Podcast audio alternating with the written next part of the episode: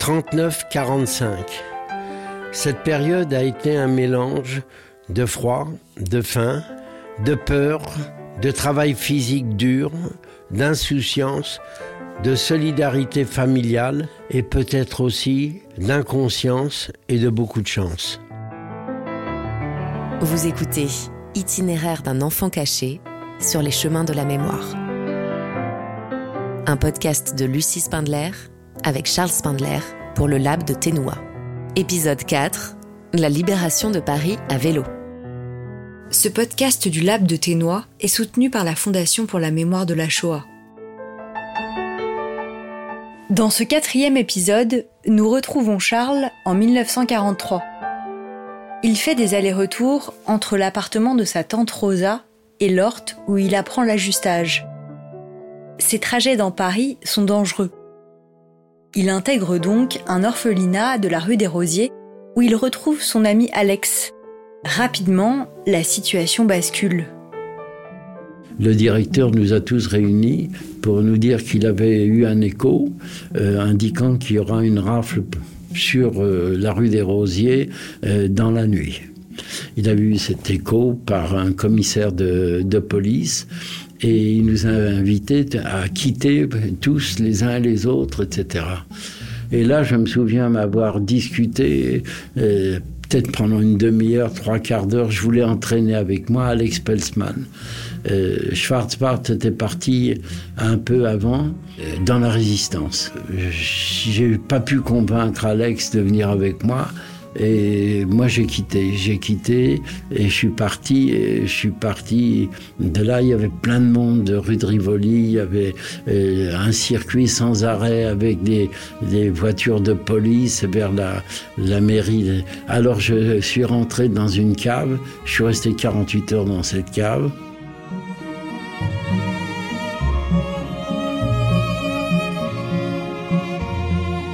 Les caves à l'époque, il faut parler de l'ambiance, les caves étaient aménagées en abri anti-aérien. Et je suis resté donc dans cette cave 48 heures. Euh, il y a des gens dans l'immeuble qui m'ont découvert là. Qu'est-ce que vous faites là? Et je leur ai dit, je me cache parce que euh, je risque d'être pris, etc. Et, je me souviens qu'il y a quelqu'un qui m'a apporté à manger alors qu'on mangeait pas facilement. Parce qu'il faut dire, pendant toute la guerre, je passe un peu du coq à l'âne, mais, mais c'est l'ambiance existante. il y a eu des hivers terriblement rigoureux. 42-43, c'était très rigoureux. J'avais les pieds gelés, moi, j'avais des. Et puis on marchait avec des. C'était des galoches, c'était n'importe quoi. J'avais les pieds abîmés. Et puis des queues devant les boulangers pour avoir un peu de pain noir avec des tickets. Et, partout, c'était la même chose. Et on était vraiment dans la pauvreté. Après avoir quitté la rue des Rosiers, Charles arrête sa formation. Il rejoint son oncle qui a trouvé un logement à Livry-Gargan. La fin de la guerre approche. Et mon oncle avait trouvé avec le, ce petit pavillon à, Livry-Gargan, il avait trouvé une place de boucher. Alors je me souviens qu'on s'était remis à manger euh, un peu plus largement et plus confortablement. Il travaillait comme boucher dans une boucherie. Euh, à ce moment-là, euh, les allers-retours pour l'Orte, c'était pratiquement terminé. J'avais abandonné et j'ai trouvé, où ils m'ont aidé à trouver peut-être, j'ai jamais su si le pharmacien était au courant, mais ils m'ont trouvé une place chez un pharmacien où, avec un, vélo à rétro-pédalage. Et je faisais tous les jours Livry-Gargan Paris, le tour des laboratoires pour ramasser les médicaments et les ramener à la pharmacie le soir, ce qui était tous les jours euh, environ 60 km qui pleuvent ou qui pleuvent pas, pour ramasser les médicaments. Et puis le, dernier jour, le dernier jour, ben, euh, c'était vide, les Alliés avançaient de partout. Et puis j'ai trouvé la libération.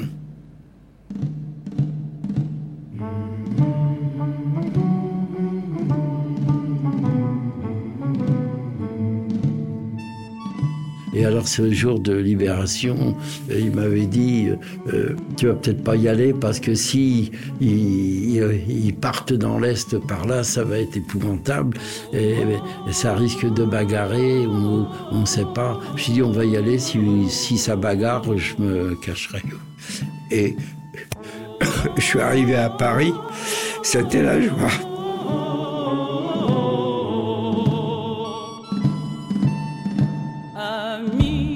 Entends-tu le vol noir des corbeaux sur nos plaines?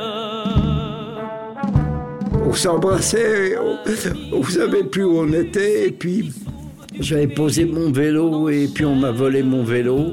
J'ai pu retrouver mon vélo ça tiraillait encore rue de Rivoli, alors je suis parti chez Tante Hélène. Tante Hélène qui était restée dans sa rue Crémieux. Et je suis parti chez Tante Hélène à pied de. C'était du côté de la Concorde, entre la. Je devais aller. Je traversais la Concorde pour aller vers Grenelle où il y avait un labo où je devais aller. Et j'ai abandonné tout ça. Et puis je suis arrivé chez Tante Hélène, j'ai téléphoné, il y avait un café au coin, j'ai téléphoné au pharmacien pour dire qu'on m'avait volé le vélo et que j'étais... il très content. Je dis, je vous le paierai dès que je pourrai, le vélo. Il dit, mais non, j'ai pas besoin de ça. Tout, le monde, c'était la joie. C'était, c'était un moment d'émotion absolument extraordinaire. Oh, et Saint-Bauteur, attention à ton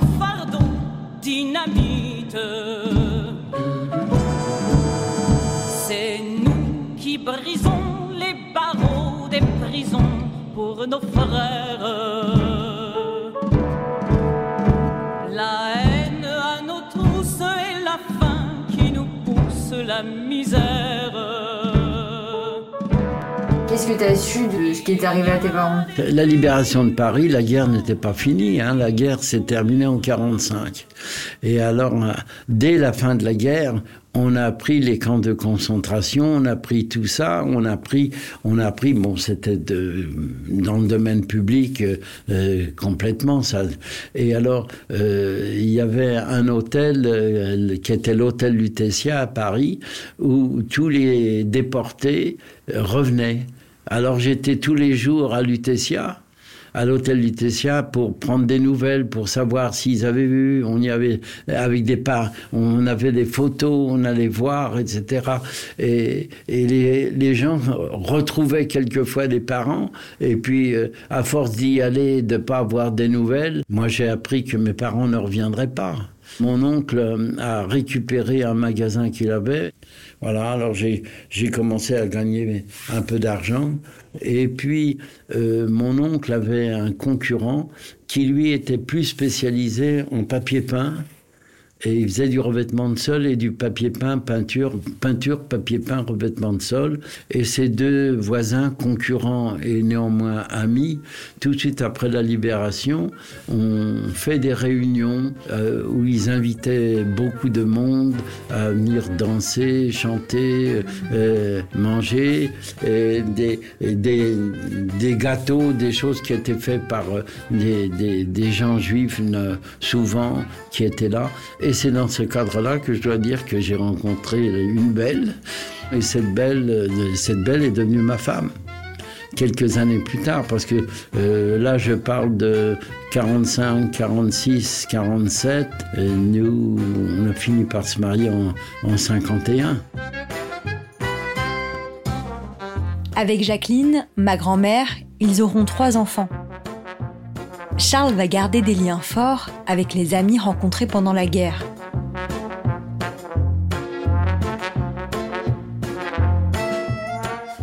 Et est-ce que tu as revu André Schwarzbart et Alex Pelzman Alors, euh, Schwarzbart, je, me suis refusé d'aller le voir au moment où il a été le euh, prix Goncourt. par contre, j'ai revu Alex Pelzman qui était revenu de déportation.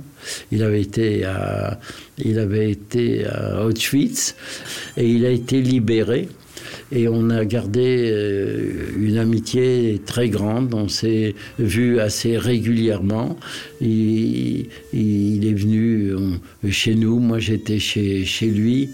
Et puis euh, j'ai été invité à ses 80 ans Et là, j'étais un peu envahi par toute sa famille qui voulait connaître un peu plus euh, euh, quel a été notre euh, niveau de connaissance, comment on s'est connu, comment il était quand il était plus jeune, parce que lui ne parlait pas. Il, avait arrêté de parler de, de, toute cette période, etc. et je l'ai vu pratiquement jusqu'à sa mort.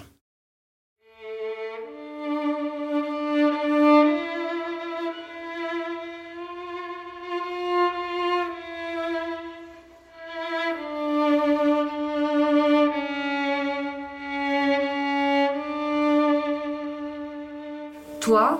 Oui. Pour te cacher, pour survivre, etc. Enfin, je veux dire, t'avais quel. Tu disais qu'il fallait avancer. C'était quoi ta mentalité dans la période? Ma mentalité, c'était. C'était. Euh, c'était rien du tout, c'était de l'improvisation parce qu'on ne savait pas, on espérait que les parents reviendraient. Et alors, euh, en attendant, il fallait vivre. Et alors, euh, on, on, passait au travers, on était content d'être passé au travers. C'est de la chance c'est de la chance. Tu sais, il y, avait mon copain qui dit, c'est en yiddish, je sais pas si je peux le dire en yiddish, mais il dit Klik mis mezin, mazl mis meum. Ça veut dire euh, la, traduction euh, sous la forme interrogative. Faut-il être intelligent? C'est de la chance qu'il faut avoir. Et je peux te dire ça, c'est récent, ça, c'est tout à fait récent. Euh, avant Kippour, j'ai eu le besoin d'aller me recueillir euh, sur la tombe familiale. Et puis j'étais tellement crevé, bêtement à la place de faire venir un taxi jusqu'à et aller me promener, j'ai été marcher. Il y a une dame qui vient se recueillir près de, et qui avait une voiture, elle, j'avais pas de voiture moi, et qui vient se recueillir euh, une tombe euh, près de. Bon, alors j'attends qu'elle se recueille, et puis moi je m'étais installé près de sa voiture. Et alors, quand elle arrive, j'ai dit, Madame, je me permets, je suis assez fatigué, je me permets de vous demander si vous retournez sur Paris, est-ce que vous voudriez bien me laisser euh, Parce que ici, appeler un taxi dans un cimetière, ça me paraît pas facile. Alors j'ai attendu. Et alors, euh, on a parlé un petit peu ensemble et, elle me demande dans la voiture, cette dame, si je joue au bridge. Je dis non, je joue pas au bridge, mais j'ai des amis qui jouent au bridge. Et j'ai dit, si vous voulez, on va échanger nos téléphones et puis je vais joindre mon ami et puis euh, je vous remercie infiniment de m'avoir accompagné et puis je joins mon ami et, et puis j'essaye de, de nous réunir pour un thé, un café etc. Bah, ça a eu lieu hier. On a fait la connaissance de, de cette dame un peu plus en profondeur. Je ne sais pas, on, on, a passé trois heures, on s'est raconté nos vies. Elles sont différentes et identiques. Ça paraît bizarre de dire identique et différente ou différente et identique. C'est une fille qui est sortie de Drancy à 12 ans comment elle est sortie. Euh, elle ne sait même pas comment elle a pu s'échapper, sortir de Drancy. Ses parents étaient déportés et elle a eu une vie, elle s'est mariée et puis elle a raconté sa vie, j'ai raconté la mienne, Jacques a raconté la sienne. Ce sont trois vies différentes et trois vies identiques quand même. alors je ne peux pas expliquer comment et pourquoi et comment je suis passé au travers, qu'il y en a tellement qui ont été pris.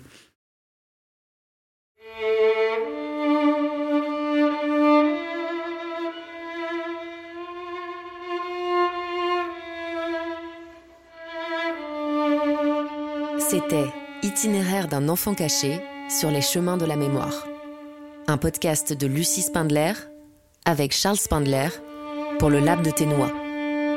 Mixage Nathan Cohen. Générique Marine Gibert.